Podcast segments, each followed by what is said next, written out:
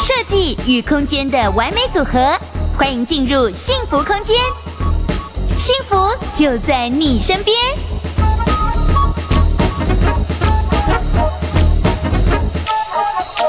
呃，那今天节目当中，我首先要请到的这位设计师呢，他的名字跟他的这个工作室，我觉得应该有相当的关系，所以我们待会儿来跟他聊一聊。我们来欢迎这位是山宅一秀空间创意工坊的玉秀秀设计师，秀秀你好。哎，倩宇你好，秀秀是怎么会取这个名字？因为我、嗯、我我基本上我也看过很多的设计公司，很多设计师的名字，嗯哼，可是你的应该是在我。呃，印象中算深刻的，而且我我不太会忘记的。嗯嗯，是。那当然，因为呃，山宅一秀的前身是叫做宅秀，宅秀对，宅秀室内设计工作室。嗯，那呃，就当然也里面名字也是有我的其中一个名字来做代表。那宅就是我们住宅的宅的意思嘛，啊、哦。嗯哼。对，那后来为什么会再联想到三宅一秀呢？那因为三宅所代表的就是呃。我们的安心宅和艺术宅，嗯，还有呃，就是我们所谓的那个呃绿呃绿建材方面的，的哦，环保宅，环保宅是，嗯，嗯，所以三宅一秀是，我以为可能你喜欢特别喜欢三宅一生的一些品牌或服饰，不过 OK，Anyway，三宅一秀至少。我应该不会忘记他的设计师叫玉秀秀，因为他跟这个的关系其实蛮紧密结合的。那那一秀一枝独秀就是我了，就是你了。OK，好，呃，秀秀，我知道，我之前在跟你聊天的时候啊，还有呃，我们一起上节目的时候，我在私下跟你聊天，我知道你的屋主其实，呃，房子做好之后，其实他们都变得很喜欢你，嗯、然后很喜欢跟你请教问题，是，你们可以变成蛮能沟通的朋友。对对对对，他们喜欢你什么？嗯、漂亮是绝对啦。谢谢。呃，因为其实我在跟客户们接触啊，其实我还蛮重视那个沟通这个部分。嗯、那因为我知道，呃，一个房子要盖起来，要重新要装潢起来，其实不容易。嗯。那呃，从头到尾有很多的细节需要去沟通。那我是不厌其烦的，每一点每一滴都会去跟业主们很详细的做沟通，让他们很清楚的知道自己的房子细到什么程度。比方说，呃、就比如说。他们的他们的更衣室啦，是呃，哪上面是放棉被，然后中间是放、嗯、呃层板，然后包包要放哪里，然后几个抽屉什么的，嗯、我都会很清楚的跟他们去做沟通。哦，OK，所以这些细节都有把它考虑在里面哦。是，哎、欸，可是我一直私下有一个问题啊，就是。女生的内衣，嗯嗯嗯，你有沟通到有屋主是特别要为女生的内衣找一个地方放的吗？有啊有啊有，有对不对？是，对，因为内衣有时候有钢圈，我也不能折，我也不能凹它，嗯、然后找一个好的地方放，其实有点难呢。呃，其实一点都不难，就是我们会做就是抽屉的方式，嗯哼，那呃就是会很立体的去做，呃那个里面会做一些挡板，挡板，对，嗯、那就让让那个呃。内衣的部分，女性内衣的部分就可以很平放的，就一点都不会去折到，很乖的躺在那个空间里面。是这个，这个我也一直很好奇啊，因为通常我们都会遇到像这样的困扰嘛。嗯，不过呃，我后来跟你的屋主聊天，我还记得我上次录影的时候，真的好可爱哦。你的那个屋主啊。他特别准备了一双，他可能去呃大陆玩的时候带回来了一个亮片手工绣花镂空拖鞋，嗯哼，然后他送给我了。对，我知道，其实那个是他的朋友送给他的，所以他说他割爱，割爱，他很喜欢那个那个双拖鞋。后来他也送了我一双。对，那因为我我后来想说啊，不能送鞋嘛，我给他，uh. 我跟他说，那你可以用二十块高价卖给我吗？他卖了，然后那双鞋基本上我是放在公司穿，嗯，就公司也是要穿拖鞋的公司，那他会很开心。没有，我我也很开心，因为从此以后再也没有人穿错拖鞋，他们一看到那双就知道是 绣花鞋。对、嗯，那我的意思是说，嗯，其实你跟你的屋主的关系都很好。那私下我跟屋主聊天，他们说他们。喜欢你的事你都自己亲力亲为，基本上在监工的部分你都是自己去的。对对对，是这样子的。因为呃，因为我我是很喜欢就是执行到百分之百。嗯，那因为屋主他们有很多的想法，那有时候我们设计师呢，图面设计完以后，如果交给公务们去跑哈，那有时候公务他们还是会有一些。在施工的环节上，他们还是会有一些嗯盲盲点，可以这样讲。嗯、那通常通常都是设计师可能会去一次两次，呃，可能偶尔去这样，或者是直接就交给他下面所谓的监工了。对，嗯、去去执行。那我是认为说，我们除了纸上作业，其实更需要的就是到现场去实际的去勘察。嗯哼，这个部分，师傅看到你，嗯。啊，看你很漂亮来探班，应该很开心。可是知道你肩负的神圣使命，应该有点小害怕，会不会？呃，他们应该是觉得我应该是很酷的吧？因为、嗯、因为其实我严格要求，嗯、哦，虽然我不讲话的时候看起来可能好像是可爱可亲、可爱可亲、甜美佳人、呃，很柔弱的女子的感觉。对。可是如果你真的要求的时候，可是真的我要求起来的时候，他们发现哇，玉小姐不可以惹的，不可以惹的，对对对。好，那么我想问的就是秀秀有没有呃，因为你都亲自监工嘛，嗯、有没有曾经就是你自己去监工的时候，现场可以发现有一个大的凸槌的错误是被你立刻更正的，然后让你后面可以很顺利进行工班下去的？是有有有，呃，像那个我们做那个楼梯啊，嗯、有时候我们会做一些就是呃钢骨梯的部分。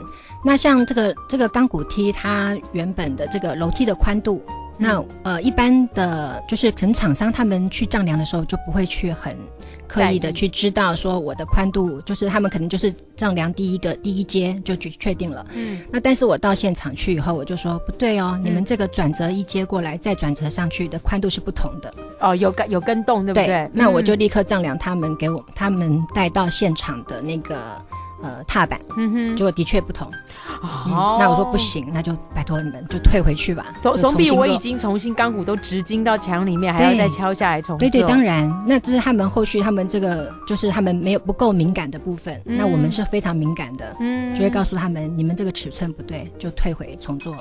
哦，好厉害！嗯、我觉得 亲，就是因为设计图是你画的，是沟通也是你在沟通的，对，所以你去现场很多。你可能看一眼你就知道说问题出在哪里了。嗯，是这样子。还有一方面也是细心度，嗯，因为我们做这一行，说真的，其实细心度是非常重要的。嗯哼。那我也很讲究每一个细节，所以说我要求起来的话，当然可能师傅们会觉得啊受不了，但是我必须，我我的风格就是这样子。我做的东西，你我相信倩云你看了也知道，我这做的东西都是很细致，还蛮细致的，而且我觉得你蛮符合屋主的需求，应该这样讲好了。当然有些屋主的时候会说我不管。你是设计师，嗯、你就是要帮我达到这些任务。嗯，那么因为你是专业嘛，可是有的时候那些是有一些困难度的。或者是你真的必须绞尽脑汁去帮他们想的，我知道你也帮他们做了不少，让他们就是觉得很满意的设计。嗯嗯嗯，有一些特别的任务，可不可以分享一下？嗯，好啊。呃，像我记得在那个呃木栅有一个案子啊、哦，嗯，那个时候他们呃在河岸很棒的一呃一栋七层楼的、那个、景观，对的大楼，嗯，那那个景观真的是非常棒。那他们最喜欢的景观是在三楼，嗯哼，然后可是呢，这个这栋大楼的窗只有在三楼那一层。是圆形的窗，哦，我知道上半部是拱的那一种，对不对？呃，也不是，整个挖一个圆，就是正圆，很像中国那种古代庭园造景挖了一个圆的那种窗，对不对？对对对，那的确有点中国，但是他们其实不是那么喜欢中国的东西的，嗯，不是那么喜，可能喜欢现代一点，不要那么中国。那怎么办？你不可能把那个窗窗叫建造敲成方的，对呀。那当然，我就我当然。第一时间我知道，我就是安抚他们说，这个不要不要怕，不要不要紧，这个秀秀会帮你们解决的。秀秀呢？OK，那我们怎么做？对，那后来呢？我在天花板的设计，我做了很多的弧形造型。嗯、那这个弧形造型当中也都有打光哈，就变成光带。嗯，那再来就是在一些屏风方面，我也是做弧形的。嗯，那一进门的时候，你就会觉得这个弧形的天花、弧形的屏风会跟那个圆形窗做了很自然的呼应了。嗯，那。一点都不会觉得这个圆形窗的突兀，而会觉得好像是故意设计造型这样子出来的，让它的风格感觉上是固呃呃一致性统一的，统一的，对不对？对，对啊，那我真的道行差了点。我本来想说你会不会用一个什么呃。嗯百叶格栅啦，嗯、可能把它就是做整片壁面的设计，把它遮起来，但采光还是可以进来。对对，我们不遮，反而让它更显露它的优点。对，反而让它跟你的设计合而为一。是，哦、对。那后来他们进去住了以后，他们真的非常满意那样子的感觉。他们觉得他们的 feel 那个在河呃看着河岸，然后还有绿意河水那样子的感觉，嗯、然后那个 feel 全部都还是。更好。哎、欸，他买房子的时候是买二手还是买新屋的？因为我也是从客变开始做起。那他那个时候知道那边是原窗吗？他们知道，但是他们就非得知道说三楼的景观是最好，最好的他们要那个景观。哦，我懂你的意思了。那要那个景观，买三楼就得迁就那个原创。对，是。哦，那现在应该不用了啦。他们朋友去应该会觉得，哇，好棒哦！你还可以请建商特别开了一个符合你家居住居住风格的窗。对对对，别家都没有圆，就只有你家有一个圆。OK，那所以他们也那那个没有窗帘了嘛，对不对？呃，还是有做一个纱帘，纱帘。哦，所以隐隐约约的，就算我纱帘拉起来，还是可以看得到那个圆的造型。是，嗯嗯。那那个房子的风格是？比较现代感的吗？啊、呃，比较现代，那也比较摩登一点。摩登，嗯，OK，可我一直以为你会把它导向变成是比较中式啦，对，反而就没有没有那么有中国味，没有那种古味了，没有那个味道了哈。好，那这个是呃，把这个屋主所 care 的原创，把它融入居家空间当中。嗯、当然，我也知道，呃，屋主有的人很喜欢养鱼，对不对？哦、鱼缸的设计也是一个学问哦。嗯，对，那个倩云，你有没有听过鱼是需要吹冷气的？没有啊？为什么？不是还可以调它的那个水的温度就好？对对对，他们就是用。用冷气的那种压缩机，哦、然后去控温，哦，让鱼呢就是在很舒适的温度，一直在那里悠游自在的活着。我只听过那个雪场蟹啊，嗯、要住在零下四度，好像负四度的温度里，嗯、或者是四度，我忘记了，嗯、差不多是那个意思，啊，差不多，对对对，对，只是温暖一点，我们温暖一点嘛。但是冷气跟鱼怎么有关系？呃、它就是也是用那个压缩机的的控温的那个效果，那就是冷气里面的结构。哦，对。那但是我们鱼缸，我们总不能放了一个鱼缸以后又看了一台。冷气在那里很丑，嗯，嗯，那很丑，我们当然就是遮起来，嗯，那我呃，因为客户呢，他喜欢这个案子哦，就是在那个。呃，就是大安区也是有一一个客户，嗯、他呢很喜欢鱼缸，那呃有那么多的设备要要设计进去，嗯、然后呢又要表面上看起来，我只要看到那个鱼缸美美的样子，一面，对，嗯、所以说我也花了很多的巧思，然后在这其中呢，跟这个鱼缸的这个厂商哈，呃不断的讨论如何去走管线，嗯、如何藏那个冷气机，嗯、然后未来他维修的时候。它必须非常方便，呃，要方便，而且它因为它维修要在鱼缸的上方去开门，嗯、那那个那个空间我也要留出来。嗯好，那呃，再来就是它的压缩机要怎么走管线啊？那些其实有一点繁复的一些过程，那我也很耐心的去呃执行。那最后呢，呈现出来就是很美的鱼缸。哎，我问你哦，这样子跟这样子呃，有关于做水族业的专业讨论过，嗯，你会不会觉得其实下次再碰到这样的 case，你真的是驾轻就熟了？对对对，其实我我认为我的特色，我的特色，个人特色哦，就是有一点点比较不畏挑战性。嗯，有时候常常呢，不管是呃音响。设备啦，或者是比较特殊新颖的那些东西啊，那我都会很，就是很好奇，我自己就很浓的好奇心，然后呢，就去跟厂商啊一而再再而三的去讨论，然后做达到最好的一个呃最后的一个完结果，然后我们去施工。哎，秀秀，其实我觉得我跟你有一个地方蛮像的哦，我就是我要学一件什么东西，它是新的，嗯哼，可是我会没关系。没有任何的什么目的性或报酬，我就会去学，嗯哼哼，因为我觉得学了就是我的了。嗯哼，呃，因为我觉得人生就是活到老学到老。啊，我相信倩云这个个性就是也是不畏挑战性。所以我觉得我没关系，也许我我现在比方说你吧，嗯、帮他了解这个鱼缸设备，可能真的要花很多的心思，或者新的音响的接管，或者是他的一些对一些板材隔音。对，可是。经过那一次之后，你平常哪有钱去，或者哪有时间去找这么专业的人来专门帮你上这些课？说的也是，我觉得是我们赚到。没错没错，正面思考。我觉得这样真的还不错。有时候我们也感谢屋主。也许举例好了，我想有时候我一辈子也看不到那么高档的音响，它要配什么样的一些呃，就是比方说隔音的一些新的材质。嗯，可是也许。这个屋主用了，我可以了解到，嗯、我觉得我在见识上又上了一层楼。对对对，就是两面嘛，嗯、我们也是一样在学习。对啊，OK，所以秉持这样的精神，难怪很多的屋主都觉得非常欣赏，就是秀秀在呃装修过程当中都是自己亲自监工，然后到现场有任何的问题都可以立刻做更正。嗯，嗯嗯。那当然，屋主也会给他很多很难很 不可能的任务让他去挑战喽。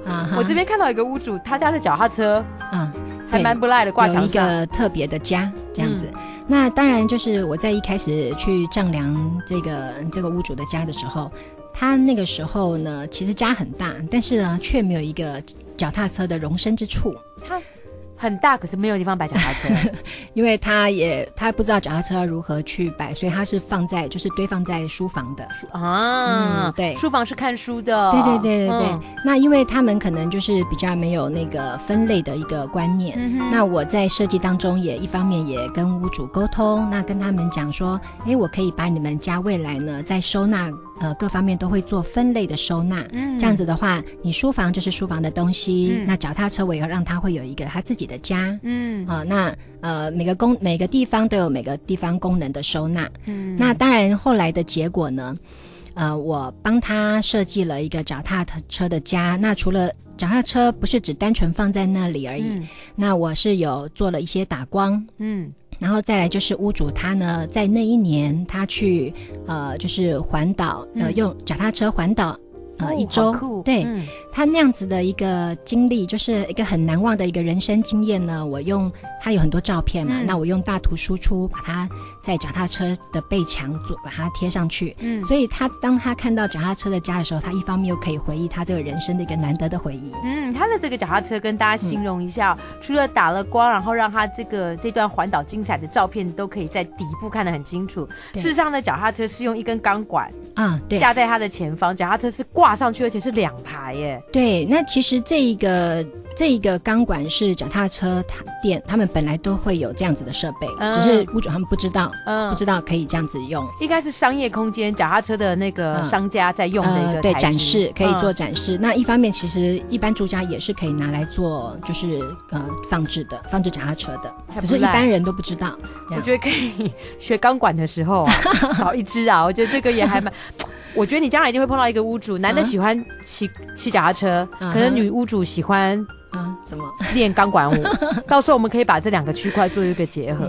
嗯、呃，千云真的很别出心裁的想法。我觉得他们两个应该都会感谢你耶，你不觉得吗？呃呃，应该会哦，还不错啊。这个脚踏量满足他们的需求。脚踏车其实不用藏起来或放在储藏室，它也可以变成是空间展示的一个部分嘛。对，对展示起来，他觉得哇，我的我的运动的这个呃，就是等于说我的宝贝了。对，我的兴趣，嗯，嗯就在他的眼前这样。OK，那在我看过这么多房子，我也做了一个所谓的这个田野调查。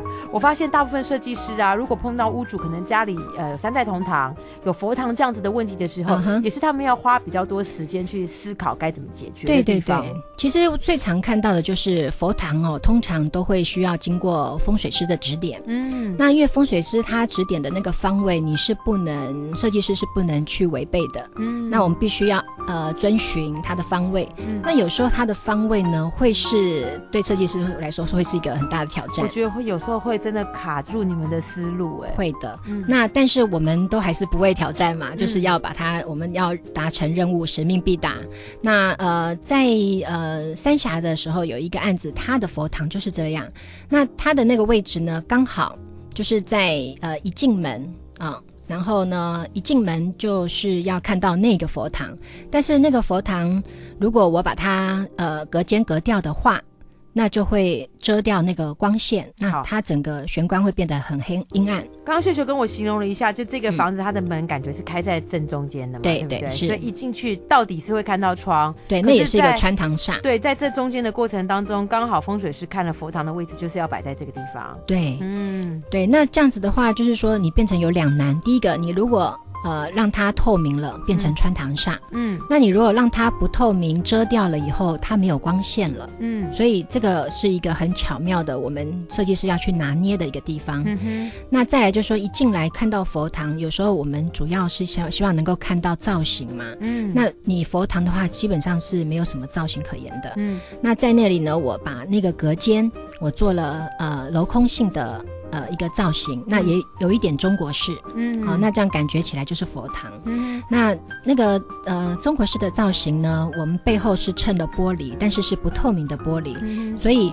光线可以进来，但是我们也看不出去，所以就化解了那个穿堂煞了，哦，化解穿堂煞的问题了。对，那而且那个造型因为设计的很抢眼，所以一进来，往往客户或者是客人啊，一进来看到就会惊呼，哇，你们家好漂亮哦，这样的感觉。因为那个照你这样讲，它是镂空的一个。个造型，然后衬不透光、嗯、不透光呃玻璃，看不见里面，可是是可以透光的玻璃。对，对我会觉得我一进去会看到一个很精致的端景。对，没错，它就是一个主墙了。对，可事实上它是一个可以横向左右拉的一个。对，我有设计拉门，可以进出，可以进出嘛，对，对不对？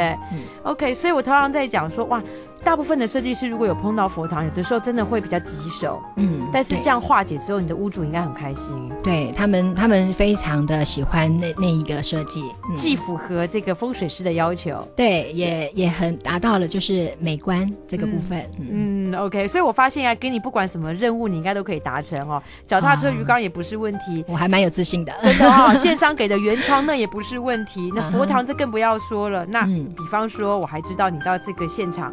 呃，你刚刚说那只楼梯转弯之后的宽度，对，是被你抓到说可能它的那个尺寸不对，立刻改，对不对？对对对，是。好，那你对楼梯把手听说也很讲究哦。嗯呃，是这样，就是说我们楼梯的把手其实有呃扶手哈，楼楼梯的扶手其实有很多种。嗯，那一方面呃，客户可能会他们可能会没有什么概念，但是在讲。在就是提到这个扶手的时候，我不只呢会把那个图设计图展现给他们看，嗯，然后材质呢也让他们了解。嗯，那像这个扶手的部分，其实基本上有时候呃，如果说设计师没有经过沟通，那自己做自己的，然后呢做了一个冰冰冷冷的钢铁，那那就没有不温馨。那这个。呃，客户呢，他们在使用上的时候才发现，哎，我我不是要这样子的扶手。嗯，那但是基本上我了解到的，我们一般住家的扶手都会希望是有木做的扶手。木做的扶手。对，那我就会去呃搭配，就是呃木地板啦，还有其他的木皮的颜色，然后去做相对的一个颜色的一个呃木。就是呃实木的扶手，就是它看起来是一个整体的，一个整体的。那我听说你对锻造铁的那个刷色你也很在乎哦。对，呃，像那个我我几个客户啊，他们。他们我都有涉及到锻造铁，那因为锻造它锻造黑铁，它是一个黑铁的材质，嗯，那基本上呢就是黑色的。那你在这个上面加工，你要加什么颜色都可以。嗯，那也就是说，如果我只是放任呃工厂去涂色的话，他们不知道涂到什么程度，嗯，基本上有可能涂的。呃呃，非常的稀疏，金可能就有很多种金，对不对？对，金又有很多种的金，对。那或者是他们涂的不够，就是只是涂的很稀疏的话，那你黑铁的部分就会露出来，就会很多，就就会觉得它不够金。那我当然，我们设计师的头脑很清楚，非常知道我们的色系要到达什么程度，所以我会亲自到工厂，然后去就是呃现场去监工，刷到我满意为止，刷到满意为止。对啊。OK，好，其实秀秀就是这样一个亲力亲为的设计师哦。